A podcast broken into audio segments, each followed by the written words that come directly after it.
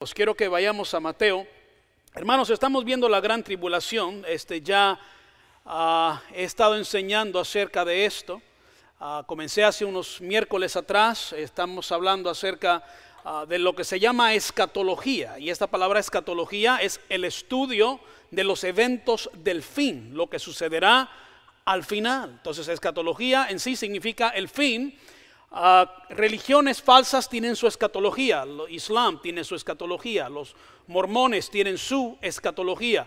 Ah, tiene que conocer usted su escatología, qué es lo que la Biblia enseña, qué es lo que va a suceder al final. Hermanos, ah, Cristo va a venir por su iglesia. Eh, Cristo va a venir por su iglesia. Ahora la iglesia de Cristo se compone de todos aquellos que han puesto su fe y su confianza en Cristo. Cristo regresará por su iglesia. Y quiero que entendamos, hay tres grupos de personas. Ah, están los judíos, y hablé esto en el instituto anoche, están los judíos y están los gentiles y está la iglesia de Dios.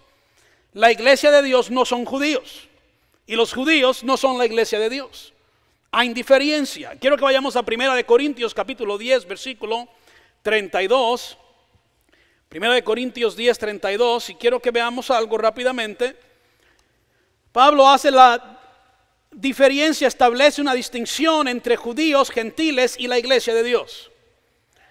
Dice 1 de Corintios 10:32, ¿lo tienen ahí? Dice, no seáis tropiezos ni a qué, judíos, ni a gentiles, ni a qué. Ahí encontramos una diferencia. Entonces la iglesia de Dios no son los judíos, los judíos no es la iglesia de Dios. Hay una diferencia entre los judíos, gentiles, iglesia de Dios. Ahora, los judíos, hermanos, ah, siempre, aunque obviamente ah, este, hay judíos que están dentro de la iglesia, hay un remanente de ellos que han recibido a Cristo y son parte de la iglesia de Dios. Pero siempre en la Biblia hay una distinción entre judíos y la iglesia de Dios. Ahora, cuando habemos judíos, hermano, el pueblo de Israel, gentiles son aquellos que no son salvos, que no han recibido a Cristo, y la iglesia de Dios son aquellos que son salvos, que han puesto su fe y su confianza en Cristo. Si usted no es judío y usted, hermanos, puso su fe y su confianza en Cristo, usted es parte de la iglesia de Dios en este, en este momento. Entonces, entendamos algo, hermanos, que, los, cuando venga Cristo, cuando suceda el rapto, ¿quién se va en el rapto? La iglesia de Dios la iglesia de Dios. Y como dije, incluye a algunos judíos que han puesto su fe y su confianza en Cristo. Pero la iglesia de Dios se va y los gentiles o, o los no salvos se quedan aquí. Y los judíos se quedan aquí. Por eso los judíos estarán en la gran tribulación. 144 mil de ellos estarán evangelizando. A, mitad de la tribulación abrirán sus ojos y se darán cuenta cuando el anticristo haga una abominación en Israel. Pondrá un marrano sobre el altar y sacrifica un marrano. Y se van a dar de cuenta que Cristo ya vino, el Mesías ya estuvo aquí. Y dice Romanos 11 que Israel, todo Israel será salvo. Cuando dice todo, yo creo que es todo porque es lo que la Biblia dice. Entonces hay una distinción entre judíos, entre gentiles o no salvos y la iglesia de Dios. ¿Sí me está entendiendo? So, cuando sucede el rapto, ¿quién se va al cielo? La iglesia de Dios. Así que cuando la trompeta suene, la iglesia de Dios se va de aquí. ¿Sí me está entendiendo? Ahora, se quedan aquí los gentiles y judíos. ¿Qué sucederá aquí con aquellos que no han sido salvos, hermanos? ¿Qué sucederá con aquellos que, quizás a, este, les gustaba la iglesia, pero nunca de veras recibieron a Cristo en su corazón? Se van a quedar aquí y van a cruzar por lo que se llama la tribulación. La gran tribulación, siete años de tribulación. ¿Estamos bien? Los judíos también estarán cruzando por esto y hemos hablado de eso el miércoles acerca de cómo los judíos serán purificados, cómo será la expiación de los judíos, la tribulación. Pero quiero entrar en esto, hermanos, porque en la tribulación, en estos siete años de tribulación aquí en la tierra, habrá un hombre que estará controlando, dominando, será un dictador mundial, y a este se le llama el anticristo. El anticristo. Y quiero hablar de esto. Porque en la, en la, tribulación, en estos siete años de tribulación, que recuerda, la iglesia de Dios no está aquí, la iglesia ya se fue con Cristo. Pero en estos siete años de tribulación, aquí el que estará dominando es el anticristo y el anticristo es el diablo en carne, es quien el anticristo es. Cristo es Dios en carne, pero el anticristo es el diablo en carne. ¿Alguien me está entendiendo? Y él estará dominando el mundo, ah, hermanos, y comienza el anticristo en la primera parte de la tribulación haciendo un pacto de paz con Israel. Eso lo vemos en Daniel capítulo 9, versículo 27. Este anticristo, dice la Biblia, se levanta de entre las muchas aguas. Yo creo que será alguien a común y corriente que se levanta de entre la multitud. Pero, hermanos, hace un pacto con Israel, pero a la mitad de la tribulación, recuerde, la tribulación son siete años, así que a los tres años y medio, el anticristo quebranta este pacto con Israel y él exige que todo el mundo le adore como si él fuese Dios. Quiero que vayamos a 2 de Tesalonicenses. Vamos a 2 de Tesalonicenses capítulo 2. ¿Estamos bien en esta mañana?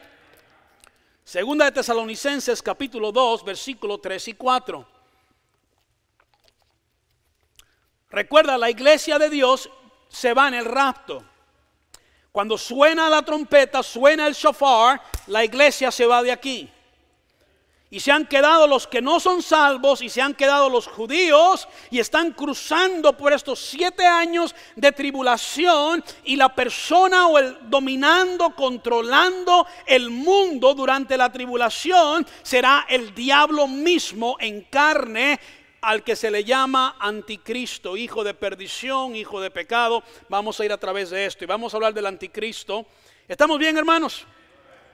Encontramos en, segunda de Tesalonicenses capítulo 2, versículo 3, dice, nadie os engañe en ninguna manera porque no vendrá sin que antes venga la apostasía y se manifieste el hombre de pecado, el hijo de perdición, el cual se opone y se levanta sobre contra todo lo que se llama Dios o es objeto de culto, tanto que se sienta en el templo de Dios como Dios, que dice, haciéndose pasar por Dios. Así que hermanos, usted ah, se pregunta, ¿y quién es este anticristo? Vamos a conocerlo un poquito más en esta mañana. ¿Estamos bien? ¿Quién será este anticristo? La Biblia lo describe. Ah, sabemos que quiere que el mundo entero lo adore como si Él es Dios, pero la Biblia lo describe como hombre de pecado o hijo de perdición. Hermanos, dije que el anticristo es el diablo en carne. La Biblia lo describe como el príncipe quien está por venir. Daniel lo describe como el rey altivo de rostro. También se describe como el rey voluntarioso. A Jesús en Juan 5:43 dice que el, anticristo viene en su propio nombre. Algunos comentaristas lo describen como un sistema o como un cargo, pero no es cierto. El Espíritu Santo es una persona y es una persona poseída por el mismo diablo que estará sobre esta tierra por estos siete años. Se le llama el hombre de pecado porque es la encarnación misma del pecado. El pecado domina totalmente al anticristo. Se llama hijo de perdición o destrucción porque será lo opuesto a la salvación. Cristo es salvación, pero el diablo es destrucción. Por eso se le llama hijo de perdición o hijo de destrucción. Quiero que vayamos al capítulo 2, versículo 4. Mira lo que dice ahí. Dice segunda de Tesalonicenses 2:4, el cual se opone y se levanta sobre qué? Contra todo lo que se llama Dios o es objeto de culto, tanto que se sienta en el templo de Dios como Dios, haciéndose pasar por quién? Por Dios. Entonces Él se va a oponer contra todo, hermanos, lo que se llama Dios o es objeto de culto. Hermanos, el anticristo demandará alabanza para Él mismo. Él ah, demandará, hermanos, solamente hay una persona que merece su alabanza y esa persona es Dios. Y él demandará la alabanza, la demanda del anticristo de ser adorado y ser alabado será tan extrema que se sentará en el templo de Jerusalén y demandará que todos vengan a él y lo alaben a él y lo adoren a él y se considerará un Dios.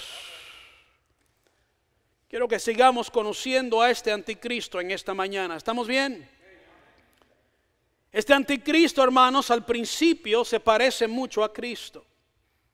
Puedo decir en esta mañana que el diablo es un engañador. Dije, el diablo es un engañador. Al principio encontramos que el anticristo se parece mucho a Cristo. Dije que la primera cosa que él hace, hermanos, es que él clama ser Dios. ¿Quién clamó ser Dios? Jesús. Jesús era Dios. Jesús era Dios en forma humana. En el principio era el verbo y el verbo era con Dios y el verbo que era Dios. Ese verbo fue hecho carne, dice la Biblia. ¿A quién se refiere? A Cristo. ¿Sí me está entendiendo? Él era Dios, hermanos. Ah, cuando el ángel viene con María y le dice, aquí tendrás, darás a luz un hijo y llamarás su nombre Emanuel, que traducido es que Dios con nosotros. Jesús es Dios con nosotros. Vivió entre nosotros por 33 años y medio. Él no era un profeta, él no era un pastor, él no era pecador como usted y yo. Él era Dios todopoderoso en carne viviendo en esta tierra. Ahora el anticristo está diciendo que Él es Dios porque el anticristo quiere engañar y Él está engañándonos haciéndose parecer a Cristo. La segunda cosa que quiero que veamos es el anticristo haciendo milagros. Vamos a 2 Tesalonicenses, capítulo 2, versículo 8. Segunda de Tesalonicenses 2.8. ¿Estamos bien esta mañana? Dice, y entonces se manifestará aquel inicuo a quien el Señor matará con el espíritu de su boca, eso es al final de la tribulación, y destruirá con el resplandor de su venida, inicuo cuyo advenimiento es por obra de Satanás, con gran que poder y qué más, señales y qué más, prodigios mentirosos. Encontramos, hermanos, que este anticristo está haciendo milagros. Yo recuerdo a alguien que hacía milagros. Cristo. Vamos a Apocalipsis capítulo 13. Apocalipsis 13. Apocalipsis 13, 13.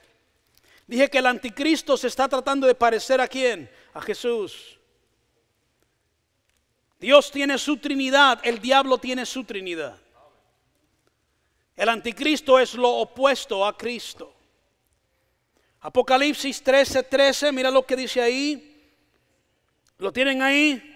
Dice, también hace grandes que señales, de tal manera que aún hace que descender fuego del cielo a la tierra delante de los hombres. Encontramos finalmente que está engañando a los moradores de la tierra, está haciendo grandes milagros, está haciendo grandes señales, se está pareciendo mucho a Cristo, está clamando ser Dios, está haciendo milagros. El anticristo tratará de engañar. Quiero que vayamos al versículo 12, estamos en Apocalipsis 13. Dice, y ejerce toda la autoridad de la primera bestia en presencia de ella y hace que la tierra y los moradores de ella adoren a la primera bestia cuya herida, esa primera bestia es el anticristo, cuya herida mortal fue que fue sanada. ¿Qué sucede con el anticristo? Al anticristo, hermanos, lo van a matar y ¿sabes qué va a hacer? Va a resucitar. Yo conozco a alguien que murió y resucitó. Estamos viendo, hermanos, que el anticristo está tratando de engañar al mundo, haciéndose parecer a Cristo, y él está declarando que él es Dios, y él está haciendo milagros y señales y prodigios, y luego finalmente muere y resucita. ¿Alguien me está escuchando? Por tres años y medio, hermanos, lo vemos ah, en autoridad sobre todo, ah, toda tribu, todo pueblo, dice la palabra, toda lengua y toda nación. Quiero que vayamos a Apocalipsis 13, versículo 5. Mira lo que dice ahí. Ah, Apocalipsis 13, 5. ¿Lo tienen ahí? También se le dio boca que hablaba grandes cosas y blasfemia. Se le dio autoridad para actuar 42 meses, es tres años y medio. Y abrió su boca en blasfemias contra Dios para blasfemar de su nombre, de su tabernáculo y de los que moran en el cielo. Versículo 7 se le permitió hacer guerra contra los santos. ¿Y qué dice? Y vencerlos, hermanos. Eso está hablando de Israel. Mira, no está hablando de la iglesia porque el diablo no puede vencer la iglesia. Cristo dijo en Mateo, nos dice que sobre esta roca edificaré mi iglesia y las puertas del Hades no prevalecerán contra ella. Hermanos, no puede el, el diablo vencer la iglesia. Han tratado de destruir la iglesia. Emperadores han tratado de matar a todos los cristianos. Hey, newsflash, todavía estamos aquí en esta mañana alabando a Dios. El diablo no puede destruir la iglesia. ¿Alguien me está escuchando? Pero versículo 5, ah, versículo 7, dice la Biblia, se le permitió hacer guerra contra los santos y vencerlos. Sabemos que no es la iglesia, porque a la iglesia no se le puede vencer. Dice, también se le dio autoridad sobre toda que tribu, pueblo, lengua y qué más. Y nación, versículo 8, mira lo que dice, y le adoraron todos los que moradores de la tierra, cuyos nombres, que dice? No estaban escritos en el libro de la vida del Cordero que fue inmolado desde el principio del mundo. Escúchame bien, cuando usted recibe a Cristo, su nombre está escrito en el libro de la vida, dice la Biblia. Aquellos que adoraron la vez, aquellos que adoraron al anticristo, nunca fueron salvos, nunca recibieron a Cristo. Quizás asistieron a la iglesia, quizás eran religiosos, hasta tenían ministerios en la iglesia, pero nunca fueron salvos y sus nombres nunca fueron escritos en el libro de la vida. Más te vale en esta mañana que te asegures que tu nombre está escrito en el libro de la vida. El diablo está ahora como una está controlando el mundo. El diablo en carne se llama el anticristo. Él es el dictador mundial. Él está controlando. Todo el mundo le está adorando. Toda nación, toda lengua, toda tribu. Encontramos al anticristo controlando la economía mundial. Vamos al capítulo 13, versículo 16. ¿Estamos bien esta mañana? Mira lo que dice Apocalipsis 13, 16. Dice, y hacía que todos, dice, pequeños y grandes, está hablando de hermano Carlos y de Joel, dice, ricos y pobres, libres y esclavos. Está, cuando habla de grandes y pequeños, está hablando de posición. Ah, mira, no importa quién sea, sea un alcalde, o sea un presidente, o sea el que barre la carretera. Alguien me está escuchando. Él está en control, él está dominando a toda persona. El diablo encarna en esta tierra. Se le permitió, hermanos, a él, que, grandes y pequeños, ricos y pobres, libres y esclavos, se les pusiese una marca en la mano derecha o en la frente, que ninguno pudiese que comprar ni vender, sino el que tuviese la marca o el nombre de la que, de la bestia o el número de su nombre. El diablo ahora en carne está controlando la economía del mundo entero. Y debe decir algo en esta mañana, nos estamos preparando para eso. Nos estamos preparando para eso. Hermanos, vemos al versículo, vamos al 13:8. Porque quiero que veamos que finalmente el, el diablo en carne, el anticristo, es el Dios de este mundo. Vamos a leer una vez más. Dice, y le adoraron todos los moradores de la tierra cuyos nombres no estaban escritos en el libro de la vida. Le adoraron todos los moradores de la tierra. Todos están adorando al anticristo. Todo el mundo ha sido engañado. Ahora, ¿qué es lo que detiene la llegada del anticristo? ¿Qué es lo que no deja que el diablo en carne se manifieste en estos momentos? Vamos a 2 Tesalonicenses capítulo 2. ¿Qué es lo que no deja que el, anticristo se, se revele? ¿Qué es lo que no deja que el diablo en carne se manifieste en este momento? Mira lo que dice 2 Tesalonicenses capítulo 2, versículo 6. ¿Estamos bien, hermanos? Mira lo que dice ahí. Y ahora vosotros sabéis lo que lo que detiene. ¿Qué es lo que lo detiene? A fin de que a su debido tiempo se que se manifieste. Este es en el principio de la, de la tribulación. Versículo 7. Porque ya está en qué? En acción el misterio de la iniquidad. Solo que hay quien al presente lo que lo detiene hasta que él a su vez sea quitado de en medio. Entonces, ¿quién es el que detiene al presente que, el, anticristo o el diablo en carne se manifieste? ¿Qué, ¿Quién es este, ah, esta persona que será quitada y entonces se manifestará aquel inicuo o el anticristo? Es el Espíritu Santo. Es el Espíritu Santo. Lo que en estos momentos detiene que el anticristo se manifieste, que el diablo en carne domine el mundo entero, es el Espíritu Santo. Lo único que aguanta al diablo de controlar completamente este mundo es el Espíritu Santo. ¿Alguien me está escuchando? Hermanos, yo creo ah, que el Espíritu Santo en la tribulación ah, va a regresar a hacer lo que hacía en el Antiguo Testamento. ¿Alguien recuerda el Antiguo Testamento? El Espíritu Santo venía sobre alguien y luego se iba. Venía sobre Sansón y luego se iba. Y es lo que sucederá en el... yo personalmente creo que es lo que sucederá en la tribulación. Dice, pastor, ¿por qué cree que el Espíritu Santo seguirá viniendo? Porque durante la tribulación va a haber gente salva. En Apocalipsis capítulo 7, versículo 14, vaya conmigo ahí. En Apocalipsis 7, 14, en la tribulación va a haber gente salva. Por eso creo que el Espíritu Santo va a venir y va a ir, va a venir y va a ir. No va a ser como ahora, que viven los creyentes, que está aquí con la iglesia, que obra a través de la iglesia. Él va a venir, se va a ir como en el Antiguo Testamento. Apocalipsis capítulo 7, versículo 14. ¿Lo tienen ahí? Dice, yo le dije, Señor, tú lo sabes. Y él me dijo, estos son los que han salido de la que? De la gran tribulación. ¿Y a qué? Lavado sus ropas y las han que? Emblanquecido en la que? En la sangre del cordero. Significando que durante la tribulación aquí, el diablo obviamente está en control, pero va a haber gente, hermanos, que va a recibir a Cristo. Y para que alguien sea salvo, se necesita al Espíritu Santo. El Espíritu Santo, hermanos, es el que convence al mundo de pecado. El Espíritu Santo es el que nos guía a toda verdad. Y Juan 3.5 nos dice que el que no nace de agua y del Espíritu no puede entrar en el reino de Dios. Entonces significa que el Espíritu Santo tendrá que venir y ir porque si no, nadie pudiera ser salvo durante la tribulación. Porque si no eres nacido de agua y del Espíritu, no puedes entrar al reino de Dios. ¿Estamos bien, hermanos? El Espíritu Santo, hermanos, tiene que estar presente para que esta gente durante la tribulación sea salva. Pero ¿en qué manera será el Espíritu quitado de en medio? ¿En qué manera el Espíritu Santo será removido? Bueno, se está hablando del rapto de la iglesia. Hermanos, recuerda, para la tribulación, la iglesia de Dios ya no está aquí. La iglesia de Dios se ha ido.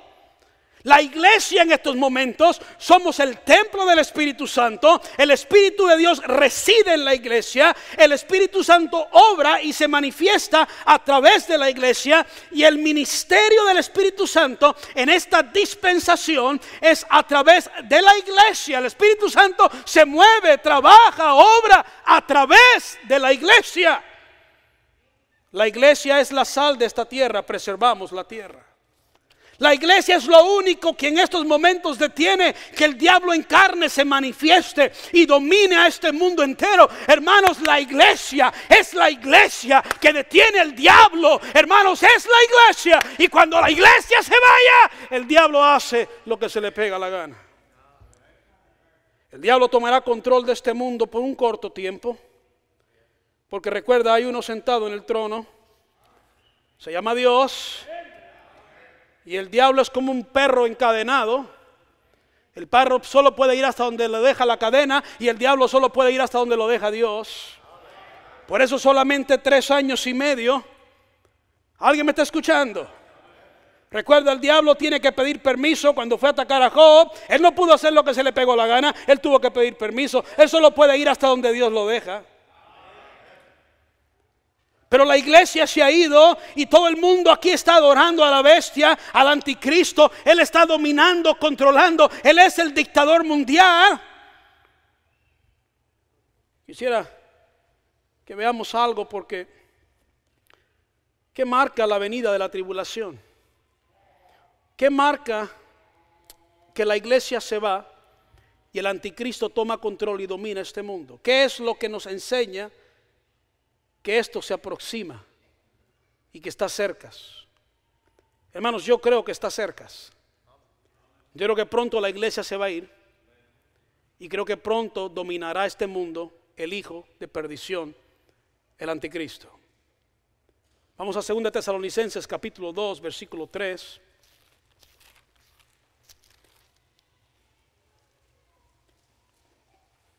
¿Qué es lo que nos deja saber que se acerca el rapto de la iglesia y que la tribulación está por comenzar y que el diablo en carne está por dominar el mundo?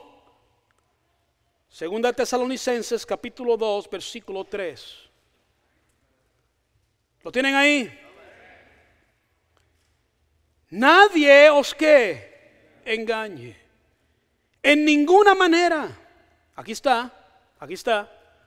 Porque no que, no, no vendrá el anticristo, no se va a poder manifestar, no va a poder el diablo en carne controlar o dominar el mundo entero, sin que antes venga la apostasía.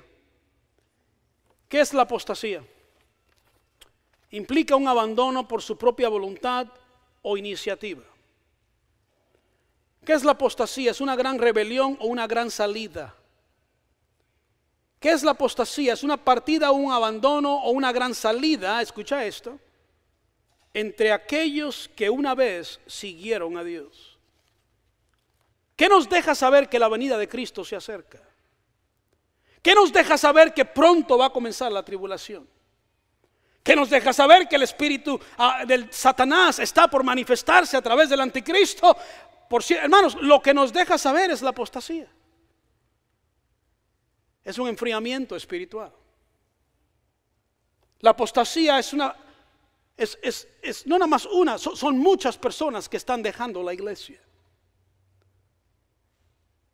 Predicaba en una iglesia americana hace unas semanas atrás y el pastor me dijo, llevábamos más de un año sin tener servicios, más de un año. Y él dice, finalmente le dije a los líderes, tenemos que volver a abrir la iglesia. Dijo, la abrimos, pero solo unos pocos regresaron. Me dijo, pastor, dice, no tengo clases de escuela dominical. Dice, la razón que no tengo clases de escuela dominical es porque los maestros de escuela dominical no regresaron. Hermanos, y esto es antes de la pandemia, escucha esto. Antes de la pandemia, en el 2019, cerraron 4.500 iglesias y abrieron 3.000 iglesias nuevas, significando que cerraron más de las que abrieron.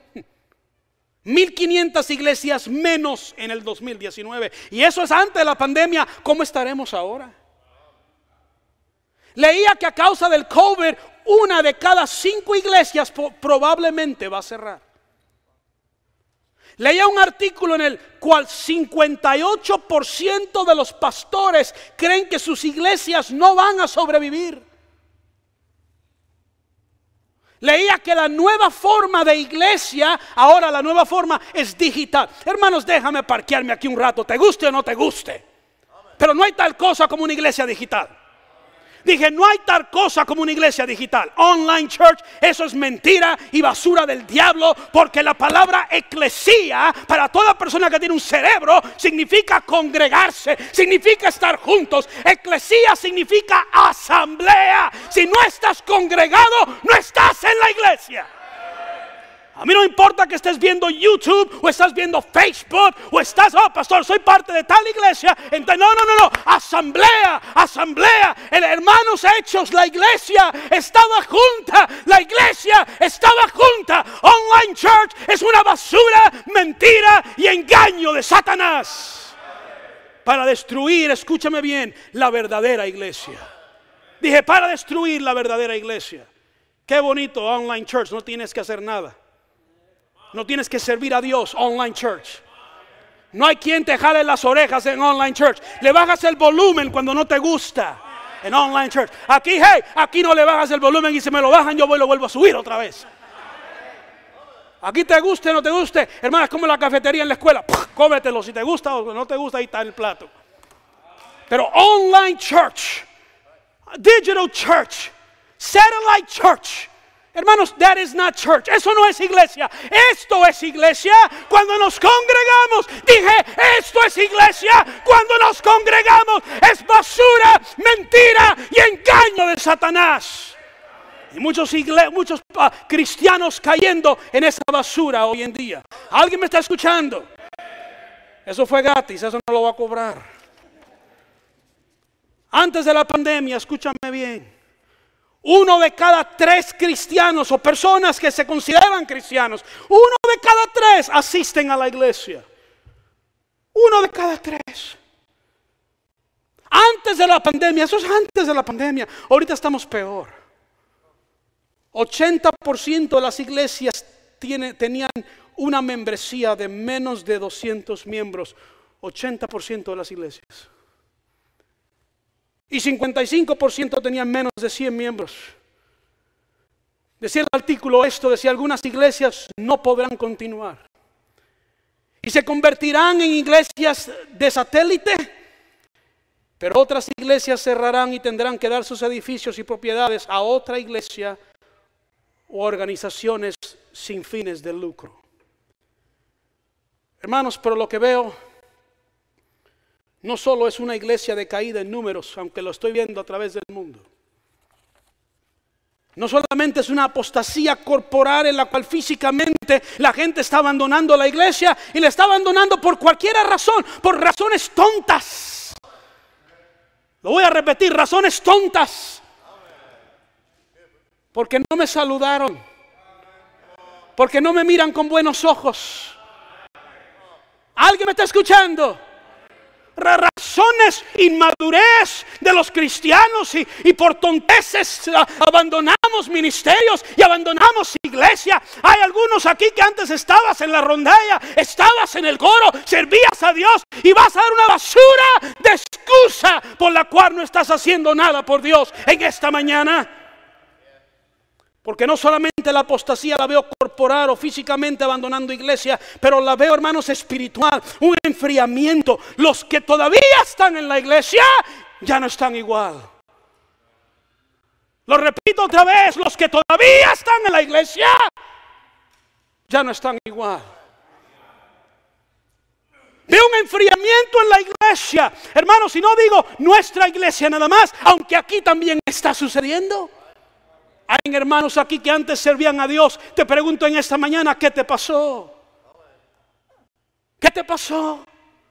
Cantabas, ¿qué te pasó? Eras sugier, ¿qué te pasó? Eras maestro, maestra, ¿qué te pasó? Hay pastores que me estoy enfermando. Hermanos, seguimos trabajando, seguimos yendo a la tienda, seguimos yendo a la pulga, seguimos yendo a la Walmart. ¡Hey! Es un enfriamiento del corazón lo que nos ha pasado. Se nos ha enfriado el corazón. Gente desconectada hoy en día en la iglesia. Gente, hermanos, ah, con corazones duros en la iglesia. Se predican los mensajes y los altares vacíos. ¿Alguien me está escuchando? Estoy hablándole a algunos aquí, escúcheme bien, que las predicaciones llevas tiempo, que están rebotando en tu corazón, estás cayendo en la basura de la apostasía de los últimos días. Ten cuidado, ten cuidado, ten cuidado. Yo sé que no voy a recibir muchos amanes en esta mañana, pero me vale un comino. Dios me mandó a predicar en esta mañana, te guste o no te guste. Te caiga o no te caiga, pastor, ahora no le vamos a dar baleadas. ¿Alguien me está escuchando? Visitantes, bienvenidos a la Iglesia Bautista Tierra Santa. Estamos, hermanos, viviendo en un día donde las predicaciones ya no tienen efecto en los cristianos. Sigues igual, vives igual, nada cambia. Nadie verdaderamente está oyendo ya lo que el Espíritu dice a la iglesia. Puedo decir en esta mañana que el Espíritu de Dios sigue hablando. Dije, el Espíritu Santo sigue hablando.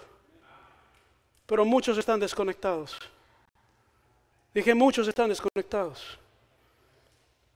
Hay muchos aquí desconectados. Aún líderes, escúchame bien, es fácil servir a Dios y desconectarte. Escúchame bien, algunos maestros aquí enseñas una clase, pero hay maestros aquí que están tan desconectados con Dios No ganas almas, no lees tu Biblia, no oras. La única vez que agarras la Biblia es para preparar una enseñanza para darla el domingo en la iglesia. Pero a través de la semana no hay una verdadera relación con Dios. ¿Qué te pasó? ¿Qué te pasó? ¿Alguien me está escuchando? Conformidad espiritual. Nos conformamos con llenar una silla el domingo y es todo. Abandonamos ministerios. Ahora vi la rondalla cantar y vi a muchos sentados en la silla que en los tiempos atrás estabas acá arriba con la rondalla. ¿Qué te pasó?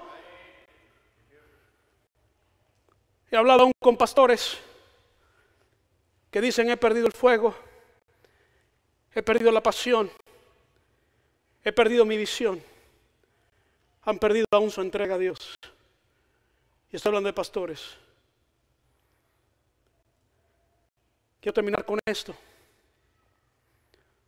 Hay una palabra que me ayuda a mí. Y la palabra que me ayuda a mí es esta, dice la Biblia en 1 Timoteo 4.1, no tienes que ir ahí. No vayas ahí, nada más escucha. 1 Timoteo 4.1 dice que en los últimos días algunos apostatarán de la fe. ¿Qué dice la palabra? Algunos. Dígalo conmigo. Algunos. Este es mi gozo, esta es mi esperanza, este es mi alivio, es lo que me ayuda a seguir adelante. Es que Mateo dice que muchos, el corazón de muchos se va a enfriar. Muchos se van a apartar, muchos se van a alejar. Dice algunos, otra parte de la Biblia dice muchos, pero hasta ahora no he encontrado un versículo en la Biblia que diga todos. Dije todos. ¿Qué significa esto? Quiero cerrar con esto. Que habrá por lo menos una iglesia. Por lo menos habrá una iglesia. ¿Qué significa esto? Que nosotros podemos ser esa iglesia. Dije, nosotros podemos ser esa iglesia. Dice algunos, dice muchos, no dice todos. Nuestra iglesia puede ser la excepción. Dije, nuestra iglesia puede ser la excepción. Dije, nuestra iglesia puede ser la excepción. Dije, nuestra iglesia puede ser la excepción. Dije, nuestra iglesia puede ser la excepción. Otras iglesias pueden cerrar. la de nosotros puede seguir creciendo. Nuestra iglesia puede ser la excepción. Cuando dice muchos o algunos, pero no dice todos, significa, hermanos, que no solamente habrá por lo menos una iglesia, pero significa que habrá por lo menos una familia. Yo le dije a mi Dios, yo quiero ser por lo menos esa familia. Una familia que todavía está sirviendo a Dios. Una familia que todavía está en fuego para Dios. Una familia que todavía está apasionada para Dios. Una familia que todavía tiene visión. Una familia que está diciendo, Dios, aviva tu obra en medio de los tiempos. Pienso de Noé, una familia. Un hombre, una mujer, sus hijos construyendo un arca, todo el mundo burlándose, todo el mundo riéndose, pero había una familia. Habrá aquí en esa mañana por lo menos una familia. No solamente, hermanos, esto implica que por lo menos una iglesia, no solamente por lo menos una familia, pero por lo menos habrá una persona, una persona, un cristiano, una cristiana. Yo quiero ser ese cristiano. Yo quiero ser esa cristiana. Una familia, una persona. Pastor, mi esposa no me sigue una persona, un hombre. Pastor, mi esposo no me sigue, hermana, un cristiana, una cristiana, una persona. Pastor, mis padres no me siguen, jovencito, una persona. Papá, tus, hijos, por lo menos una persona. Papá o mamá. ¿Quién esta mañana dice, pastor, yo quisiera ser esa familia? O yo quisiera ser esa persona. Estamos viviendo en un mundo donde, hermanos, escúcheme bien, estamos en extinción, extinción, extinct. Cristianos están en extinción. Y los pocos que habemos tenemos que ponernos en serios con Dios. Y dejar de estar jugando iglesia y dejar de tener un pie en el mundo y otro pie afuera. Y hoy vivo como el diablo y mañana vengo y canto, sirvo en la iglesia. O te metes o te sales. Pero necesitamos cristianos entregados para que esta iglesia pueda sobrevivir en estos tiempos en los que estamos viviendo.